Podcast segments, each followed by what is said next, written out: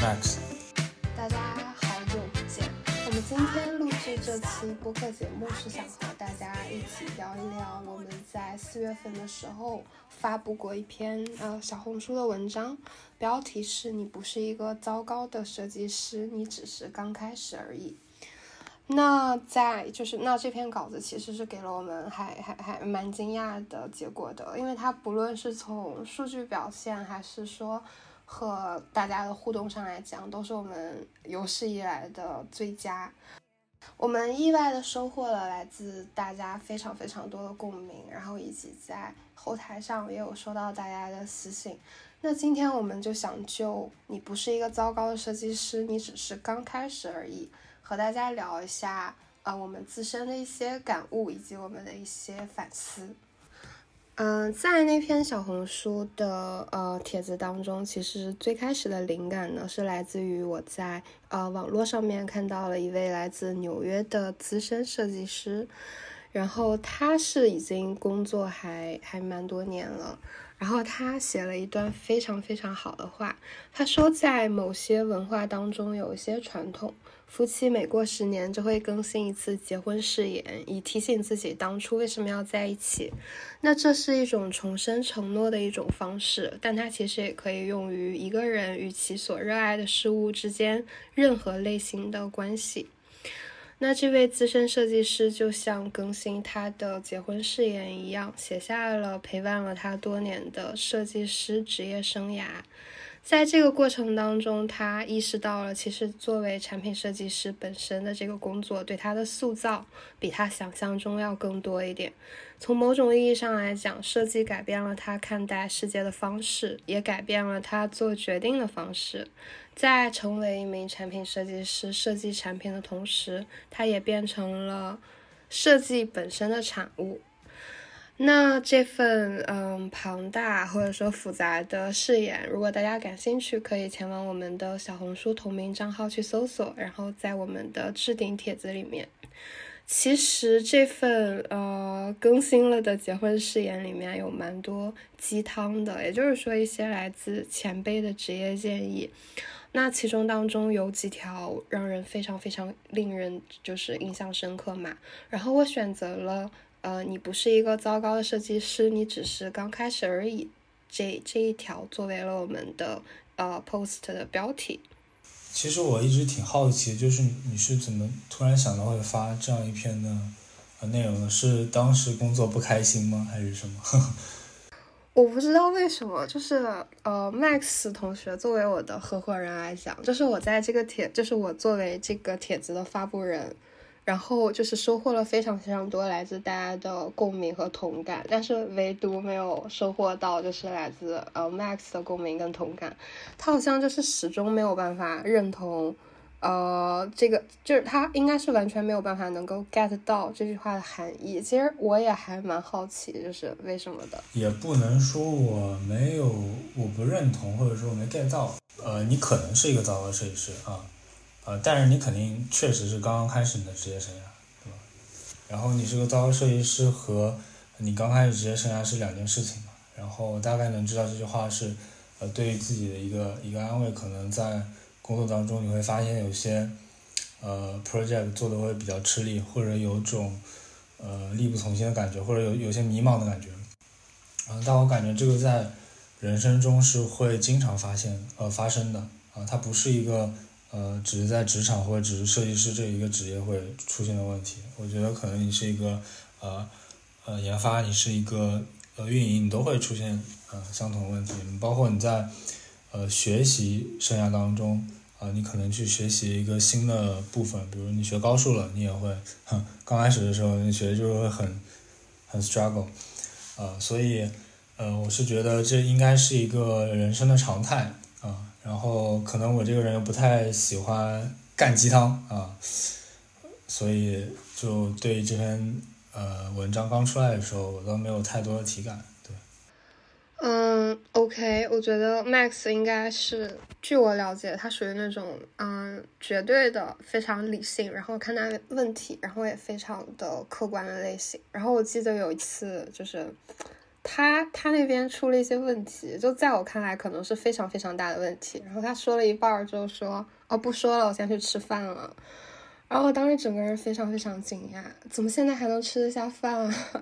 然后就是我觉得可能是因为说，嗯，Max 他不太能够理解得到，就是有的人他真的会 PUA 自己，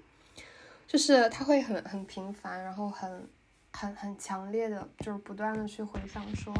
啊，为什么别人可以做到？别人可以做到，为什么做不到？这个世界上如果有人可以做到，如果有人可以做好，那为什么我做不到？我就算是不跟一些资深设计师去做比较，那依然有一些刚入行的初级设计师做的比我好，非常非常多。就这个事情是会让人非常非常痛苦的。然后还有一个点就是，可能你客观上来讲，你从学校然后走到工作场景当中去，然后你发现很多东西的难度。它变大了，就首先可能它增加了一个怎么讲项目排期的概念，然后你要就是在呃工作场景当中去做一些 真实商业世界的合作项目，它不太像是你在学校做的小组作业，然后时间的维度也不会拉的，就是像一个学期那么长，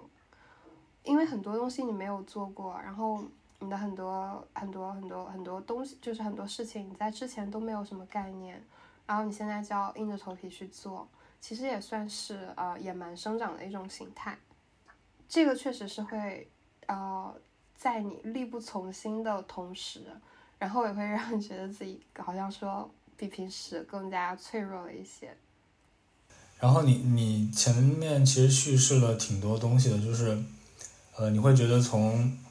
这个学校到职场，呃，会增加很多概念，比如说它是真实的商业环境，或者说在我们一个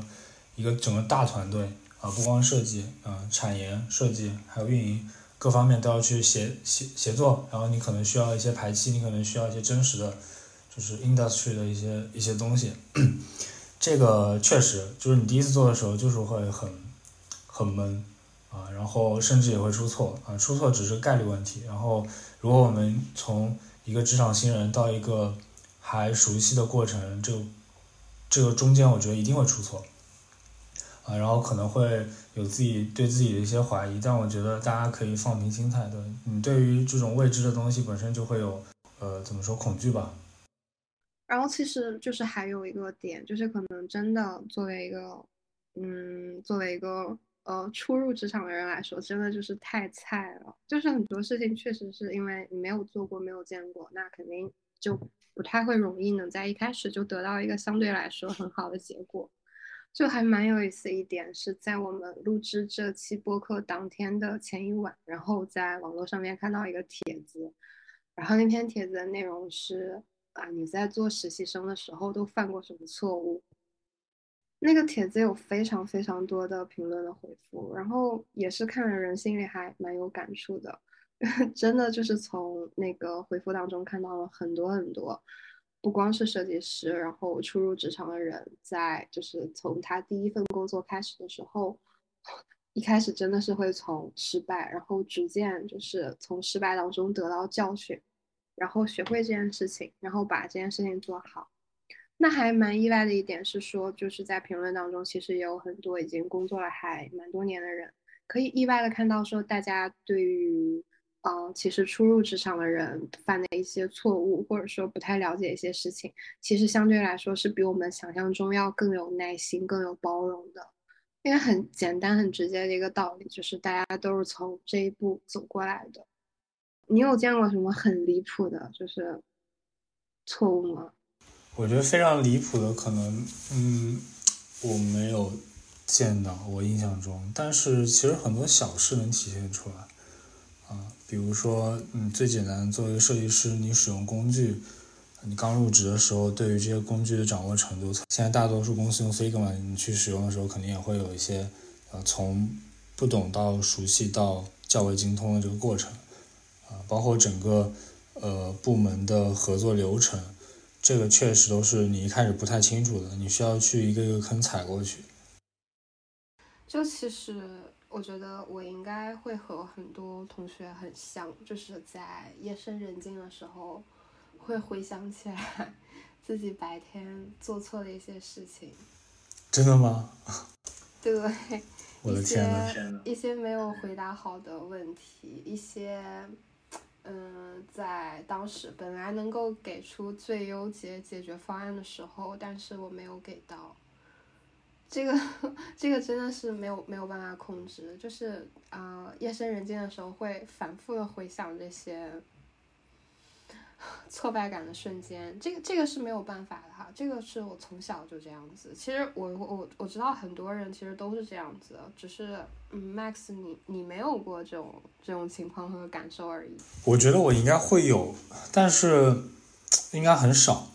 会很少。哦，我会去分析一下为什么当时会，嗯，你可能紧张，或者你你归根结底对于这件事情的认知和理解没有达到一个程度，所以没有办法联系起来给一个很好的回答。但你如果再再去了解更深一点，可能你的回答会更好。但是，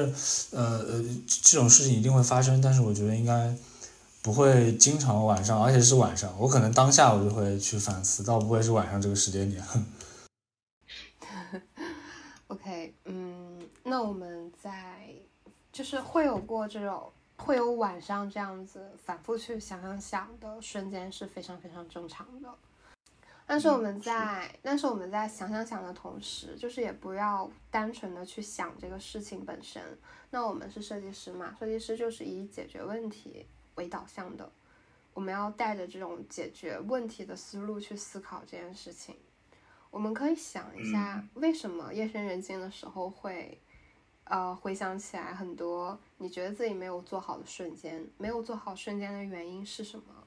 那是因为你对于这个事情不够熟练，因为你当时确实情绪上紧张了，因为你当时因为没有见过这样子的场面，不知道怎样给出一个更好的应对，就是要从底层上面去分析挫败的原因是什么。然后以及嗯，就是还是我们之前所说的，就是一定要勤复盘，然后要从复盘当中去变得更加熟练，变得更加的 胸有成竹。其实我有时候也会想说，一个资深设计师，然后跟一个初级设计师最直接的差异是什么？会不会就是资深设计师已经嗯。走完了这些弯路，然后已经犯过了非常非常多的错误，然后已经做了非常非常多场的复盘，然后导致他已经不会再那么容易轻易的去，然后，犯错误或者说是做一些错误的尝试呢？嗯，我觉得你的分析是对的，因为很多东西就是你要做过你才懂，啊，比如说一些设计的细节，啊，然后。呃，比如一些合作方式啊，正确流程应该怎么样？你做过你就，呃，大概率会知道，对吧？一次不行可以做第二次。之前呃，秘密去回应了我们应该怎么去解决，它更多是从心态调整啊，我们应该底层分析我们为什么会出现这种问题。然后第二个，其实我想强调是，对于我我来讲，我觉得可能呃，解决焦虑的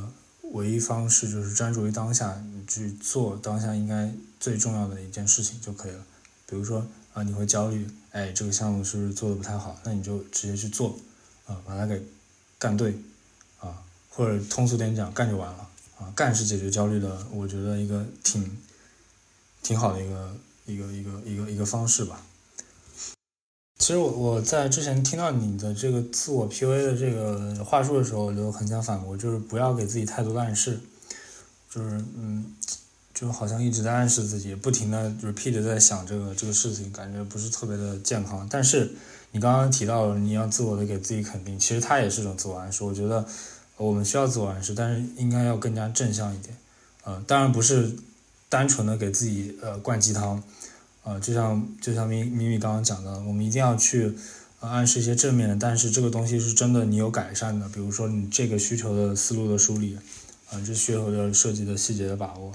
呃，你确实做的比以前好了，就要去很明确的肯定自己啊，甚至某某某种程度上，某些时候你可以在团队中肯定自己，都是可以的。对，然后尽量去避免呃自我的 PUA。对我感觉这个可能会让你心情非常低落。然后同样，我们可以上升一下价值，就是我觉得工作无论如何都不应该占据你生活中的非常非常非常大的一块啊。虽然它是一个很重要的东西，但它应该绝对不是全部啊。你还有其他很多啊。很开心的事情。以上就是全部内容，欢迎大家关注我们的小红书同名账号 Lexpins，谢谢大家的收听，我们下期再见。